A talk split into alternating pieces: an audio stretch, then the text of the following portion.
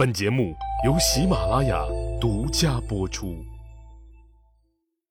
上一集里，我说到了伍子胥要带着老婆一起亡命天涯的事儿。见伍子胥说什么也不肯独自逃跑，他老婆见状以后回到了屋里。不一会儿，屋里就传出了仆人们的尖叫声。伍子胥赶紧推门一看，发现他的老婆已经上吊自杀了。伍子胥痛哭完以后，草草掩埋了老婆的尸体，趁着夜色就逃跑了。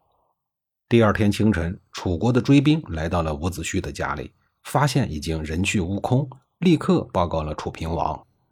据说当时的伍奢听说儿子伍子胥已经逃跑了以后，大笑了三声，对楚平王说：“楚国以后有灾难了。有没有灾难，不是伍奢说了算。”楚平王下定决心。不管是天涯海角，一定要抓住伍子胥。伍子胥听说太子建逃到了宋国，就马不停蹄地赶到了宋国，费了很大的力气，他还真找到了太子建父子俩人。他们本想在宋国躲一段时间，可是事不凑巧，公元五二二年，宋国爆发了华氏之乱，没有契约精神的宋元公和姓华的豪门望族发生了矛盾。华族人起兵谋反，宋国的内部随即就乱成了一锅粥。宋国的很多大夫还想找政治避难场所呢。你太子建跑到这一锅粥里来避难，那不是自讨苦吃吗？伍子胥和太子建父子实在没办法留在宋国，只好投奔到了郑国。刚开始去的时候，郑国人对他们非常的热情，好吃好喝的招待着。伍子胥慢慢的安下心来。没想到他刚刚安稳下来，太子建又干了一件很不地道的事儿。事情是这样的：太子建本来在郑国住的好好的，又跑到旁边的晋国住了一段时间。晋国一直想吞并郑国，就跟太子建商量说：“郑国人很信任你，如果你愿意做我们的内应，一定可以一鼓作气拿下郑国，到时候有你的好处。”心术不正的太子建答应了，然后回到了郑国。不久，晋国派了一个间谍跟太子建商量接应的具体日期、具体的事项。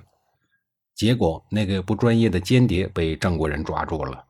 一审问才知道是太子建恩将仇报，要出卖郑国。这一下，事情闹到了不可收拾的地步。伍子胥也没有办法了，他跑去找郑国人求情说：“太子建本来没这个意思。”都是晋国人强迫他做的，请你们原谅他吧。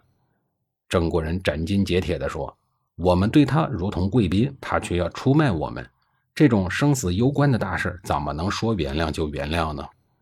再说了，连楚平王也要杀死太子建，我们杀了他，楚平王也不会怪罪我们的。”没过几天，郑国人就把太子建送上了断头台。要说这个太子建的人生真的很悲剧。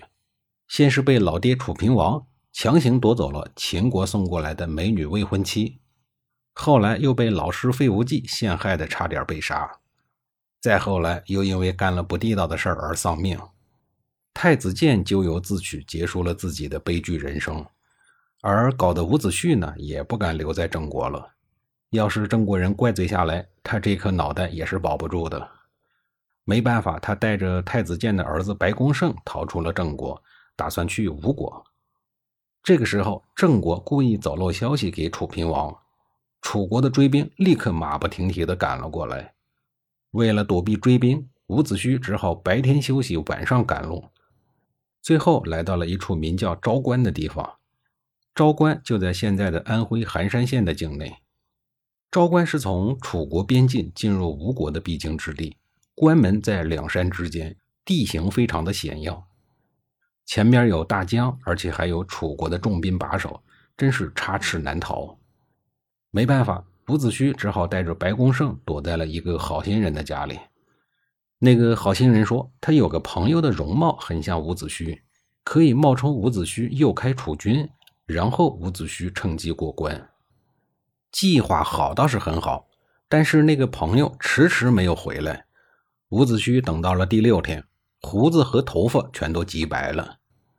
这就是所谓的“一夜愁白头”典故的由来。后来，在当时名医扁鹊的弟子东皋公的巧妙安排下，伍子胥化妆混出了昭关。自此，楚平王给自己培养了一个掘墓人。初到人生地不熟的吴国，伍子胥一时连生计都难以维持，只能在街头颠沛流离，以乞讨为生。这一待就是数年。但是他毕竟是一个智勇深沉、不同凡响、能成大事的人，所以这些所谓的苦对他来讲根本就不值一提。就在伍子胥在吴国四处奔命寻找复仇机会的时候，楚平王和吴国再次发生了军事冲突。事件的起因竟然是因为两个农村妇女吵架，最后一步一步升级到国与国之间的对决。吴国的边邑悲凉，也就是今天的安徽天长，与楚国的边邑钟离，今天的安徽凤台相互毗连。两国百姓除了种田，还种桑树养蚕，所以在两国交界的地方种满了桑树。公元前五幺八年春，又到了一年春暖花开时，两国的桑树都如期长出了新叶。两国的妇女各自带着孩子出门采桑叶。那时候人们的边境意识没现在这么强，也没有边防武警站岗守卫，所以两国的百姓也就混在了一起。吴国的百姓有到楚国那边去采的，楚国的百姓也有到吴国那边去采的。那这一棵树归谁采，怎么算呢？那时候的老百姓实诚啊，就以谁先开始采就算是谁的。脱离了母亲视线的两国孩子。同时看中了一棵桑叶茂盛的树，同时跑过去摸着树说：“是自个儿先发现的。”小孩子嘛，从古到今都一样，吵不上几句就动手打了起来。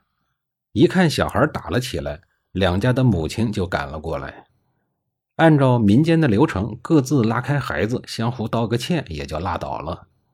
世界那么大，桑树那么多，为什么非要吊死在这一棵呀？换一棵就得了呗。